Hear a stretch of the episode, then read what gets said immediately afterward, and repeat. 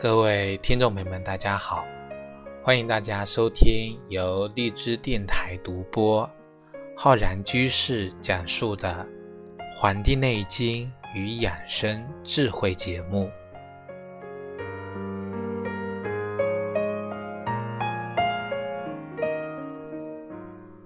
今天的节目呢，是我们一年一度的五运六气学说的一个。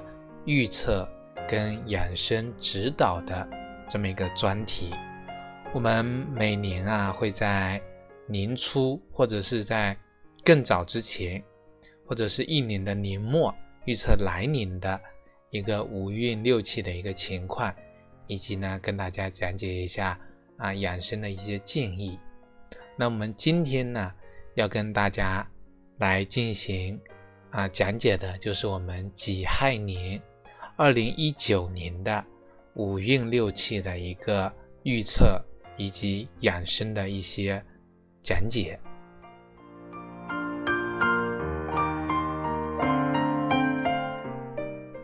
我们的节目呢是从一四年的时候呢开播的，那么我从一五年啊每年预测到今年已经呢也是四个年头了。那么每年到年末或者是年初的时候呢，有的听众朋友就问我了：浩然居士，今年的五运六气的全年的预测什么时候能够给大家来讲解一下呀？那么我们今天啊，就跟大家来做讲解。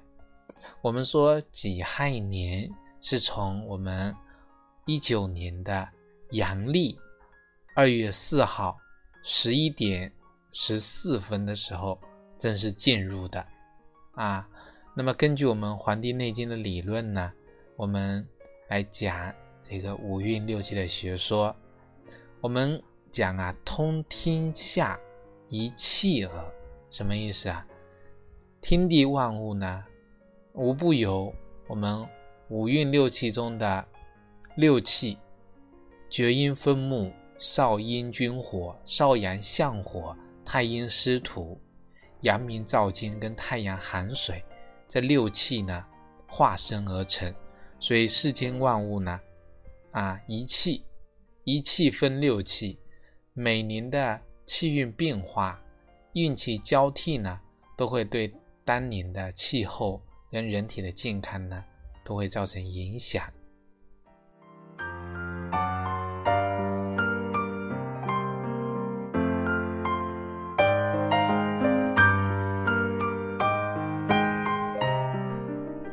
根据我们五运六气的一个推演啊，己亥年呢，天干是这个己，这个己呢是阴土。那么如果单单从运这个角度来讲的话呢，全年呢会土气不足啊，土气不及。但是如果从六气的角度，厥阴分木失天，少阳相火在全，上半年呢。风气旺，下半年呢稍偏热啊。我们后面会跟大家讲到啊，我们春天时候啊，这个一气二气那会多风，那么气运不相合，风木克土，本来就有不足的土气了，那么再加上风气的这个克制呢，那么土气呢就会更加的这个虚弱。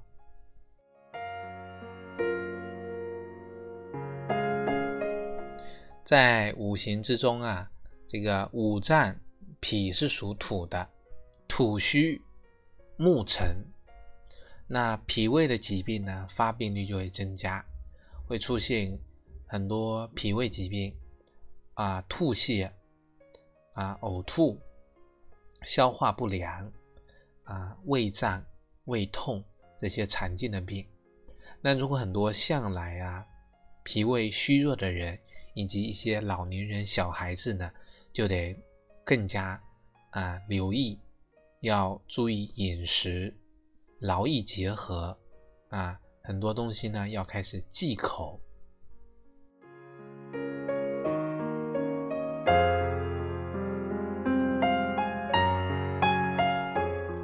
那么我们说五行之中啊，土生金，金克木，因为这个时候土气弱，所以呢木又克得太过，那么金气呢会反克制我们的木气。那么金者燥也，五脏在肺，所以今年的燥邪跟肺系统的疾病呢，我们也不得不防。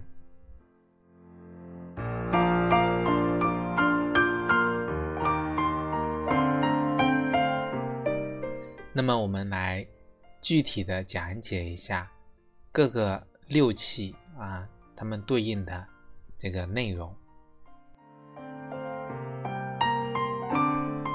首先呢是初之气，初之气是这个大寒到我们的春分，也就是我们的一月二十号到三月二十一号这段期间。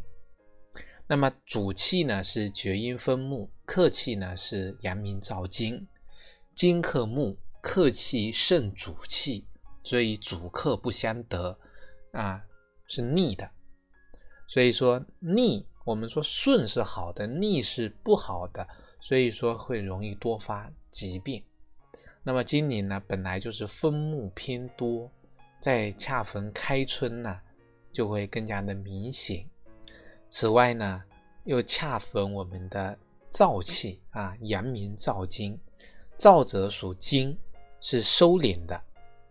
那本来春天啊，生发的风木之气很旺了，那么这个时候呢，又被燥气所束缚住了，生发不畅。而且呢，燥是属于阴邪啊，燥性比较干燥。春季呢，单是以阳气生发。阴阳交汇，啊，风调雨顺的这样的情况，那这个时候呢，啊，风气不小，而且呢又生发不畅，那么再加上燥气呢，就会雨水偏少，所以呀，己亥年的前两个月，啊，前两个月，一月二十号到三月二十一号，那么这个期间呢，风大，气温呢忽高。忽低，偏于干燥，那么气候呢会阴晴不定，是最容易产生这个呼吸系统疾病，很多咳嗽、流感呢就很可能出现，所以务必呢要留意天气的情况，及时的呢增添衣物，避免受凉。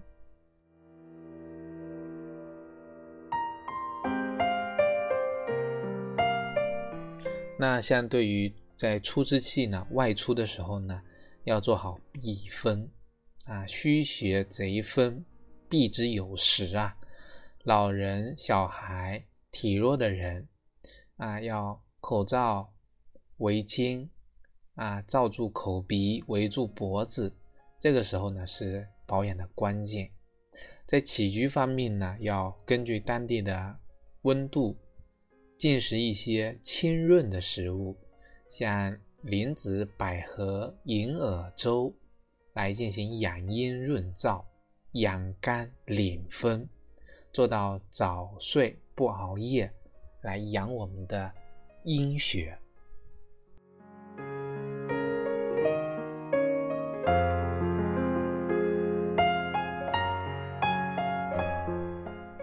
二之气呢，是从我们的春分到我们的小满。啊，春分到小满，三月二十一号到五月二十一号，也是两个月。那么这个时候呢，主气变成少阴君火，客气变为太阳寒水了。客气呢还是肾主气啊，客主不相得，也是多病的时节。三月到五月这个时间段，刚好是回暖的时节。而且恰逢啊，太阳寒水，雨多，温度低，所以说回温会比较慢。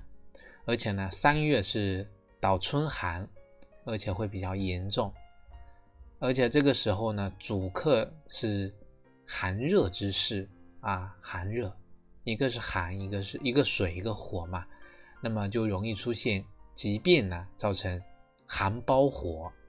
啊，外寒里热，或者呢，上热下寒的这种态势。所以在养生方面啊，保暖是第一要务。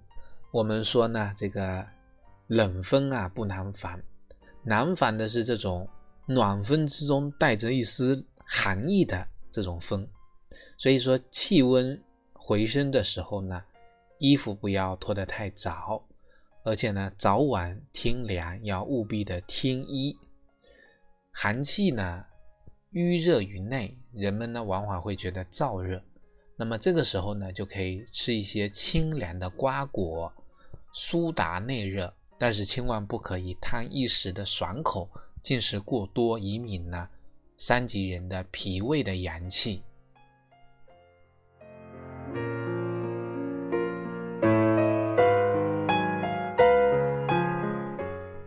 所以刚才推荐给大家的莲子百合银耳粥啊，在这个时候呢，也是可以食用的。香甜可口，能够呢清热健胃。接着我们讲三之气啊，三之气呢是从我们的小满节气到大暑节气，是我们五月二十一号到七月二十三号这段期间。这个时候呢，主气是少阳相火啊，客气呢是厥阴分木。又是我们的这个厥阴分木，而且恰逢啊是厥阴分木司天，分木大盛，横克脾土，脾湿不足，风火相伤。这个时候的气候呢，就是多风，而且呢温暖，气温快速回升，风热之气呢旺盛，很多人呢就容易患热病。比如说风热感冒啊，啊暑热病啊，以及内伤的这种肝胆湿热、肝火旺盛这种症状，所以我们在保养方面呢，要适当的饮用一些菊花茶、绿茶、薄荷茶啊，薄荷银花茶加了这个金银花啊，那么清凉清热之品。来帮助我们呢，清热祛风。那么我们适当的呢，还得增加户外运动，来改善我们的新陈代谢，增强体质，预防疾病。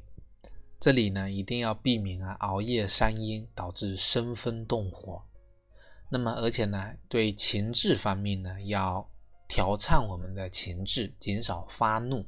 但是需要注意的是啊，这个时候存在着就是肝木呢横克脾土的这个情况，所以说土虚，脾胃不足，这个清凉的饮食呢不能太过，以免呢引发呢这个肠胃道的这个疾病。因为我们现代社会呢很多啊人啊压力比较大，特别是女性呢压力大呢往往会肝郁。啊，肝气郁结，气郁化热，或者呢，肝郁脾虚，肝气反胃的这种情况，那有的人一生气或者压力一大呢，就容易呢，这个出现这个腹泻啊、腹痛、烦躁易怒，有的呢，这个经期前后呢，会出现乳房的胀痛的这种情况，有的有这样的一个情况的女性呢。这个时候务必要按照我刚才所讲的呀，认真的去保养，以免呢啊造成这个疾病的这个这个情况。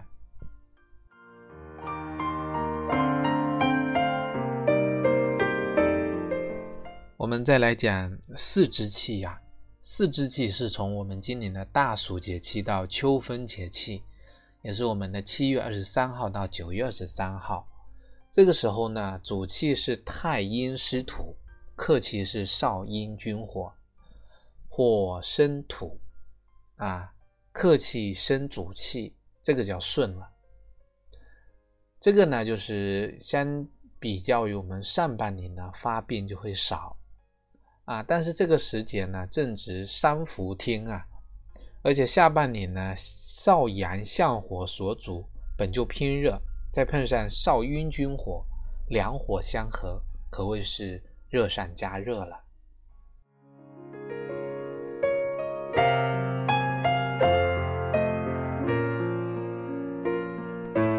那热气虽然重，但是呢，被太阴湿土之气呢裹挟，所以这个时候的天气呢，必定是亦又湿又闷热啊，潮湿闷热，湿热之邪大盛，所以气温高少风就容易中暑、湿疹这样的皮肤疾病呢，就往往在这个时候呢多发。所以在保养方面啊，要注意通风降温。平日呢，可以用风扇或者空调来改善屋内的空气流通。像很多南方潮湿的地区呢，就可以用到这个除湿机进行除湿，或者用空调降温降噪。但是呢，务必呢注意温度不宜过低呀，造成屋内屋外温差过大，就容易感冒。在饮食方面呢，要以清淡为主。多吃一些清凉利湿的食物，比如说冬瓜、丝瓜啊、葫芦瓜、这个沙罗、花蛤，来祛湿透热。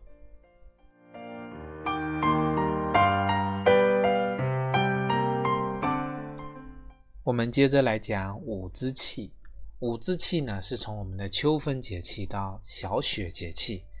也就是我们今年九月二十三号到十一月二十二号，这个时候的主气呢是阳明燥金，客气是太阴湿土啊。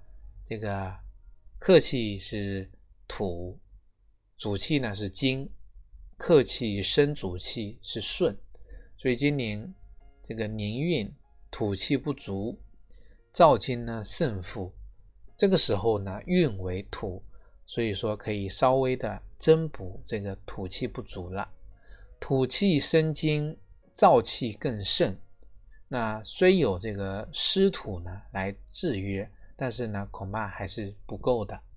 所以说这个时候呢，我们看这个秋分小雪还是处于一个秋令啊，秋季之前的湿热之气虽然有点这个减弱了，但是气候呢还是比较干燥。而且呢，燥湿呢是阴邪，整体而言呢，气温会偏凉一点。那么适当的呢，增减衣物，注意防寒啊。饮食方面呢，适当的增加一些润肺散寒的食物，比如说杏仁露，来养我们的肺气。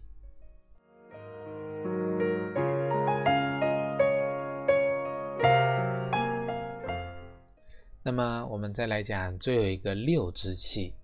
六之气呢，是从我们的小雪节气到大寒节气，也就是我们今年的十一月二十二号到二零二零年的一月二十号。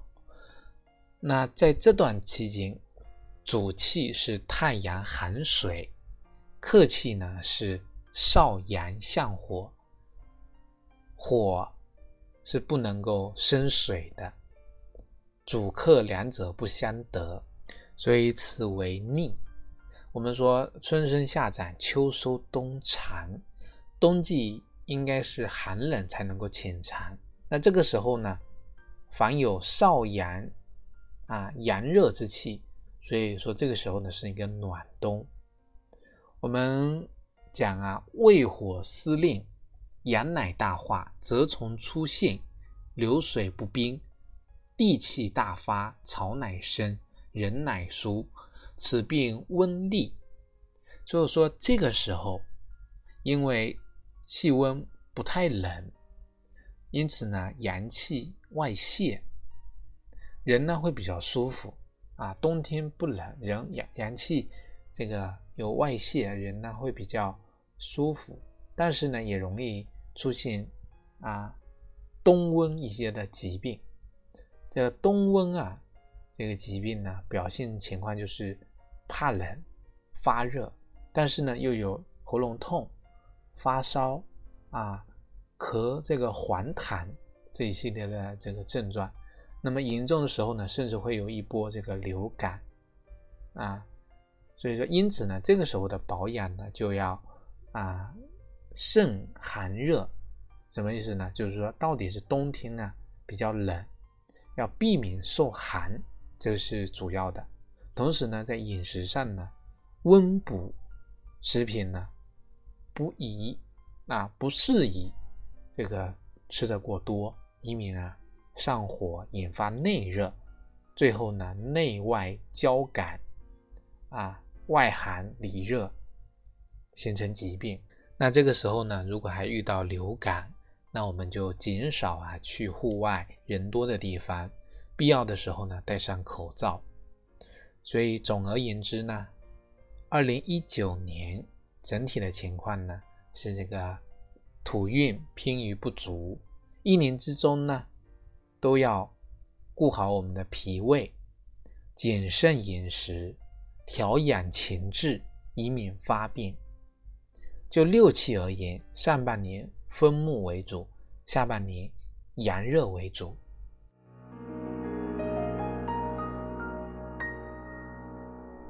如果结合我们刚才讲的养生方面的指导呢，啊，我们就会讲一月份到三月份要防风与呼吸系统的疾病，三月份到五月份。要留意倒春寒，五月份到七月份啊，风热流感要注意啊，因为肝火内盛的这种情况比较多发。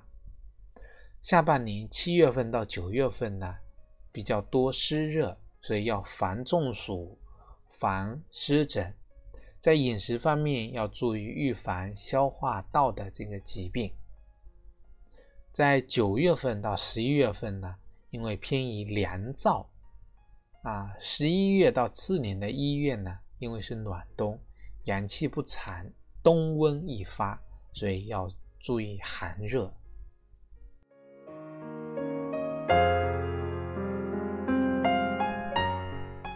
我们说五运六气学说，它是探讨我们自然变化的。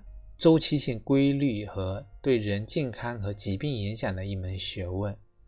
我们这一讲讲的周期性规律啊，是基于自然界六气六律和五气更历的这种节律，就是我们五运六气节律。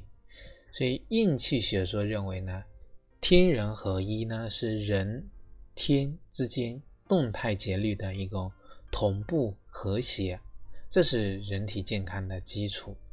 那天人合一的失调呢，就是造成疾病的根本原因了。所以这里特别要跟大家讲到啊，在应气学说中啊，尽管气候对疾病有重要的影响，但是呢，气象、物象、脉象、病象都是受五运六气规律的影响的。气象跟疾病是平行相关的两个方面，不完全是因果关系。像病象跟脉象呢，可以单独或在气象之前啊啊出现。所以五运六气呢，不是源于古人对气象变化规律的总结。我们很多人认为啊，这个就是总结规律啊，不要定为是古代的这种医学气象学说。同时呢，古人在这个论述五运六气的时候呢，常常会联系到听闻。天字为天，岁字为岁，古人只是借助天象来标示五运六气。实际上呢，天文是符号，是工具，它不是由这个天文决定五运六气的。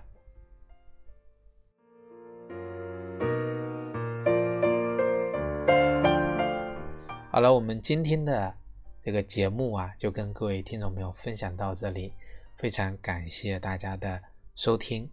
如果大家想了解更多中医知识，可以关注我们《黄帝内经与养生智慧》的微信公众号、养生交流群，以及我们的新浪微博《黄帝内经与养生智慧》。如果您想学习更多中医基础理论呢，可以在我们网易云课堂。学习中医基础理论课程跟中医诊断学的课程。另外呢，我在今年开播了在清聊平台的《黄帝内经日思夜读》公开课，系统的来讲解《黄帝内经》知识。如果感兴趣呢，也可以在我们的啊《黄帝内经与养生智慧》微信公众号呢下方菜单栏呢搜索我们《黄帝内经日思夜读》公开课。好了，咱们下期再会。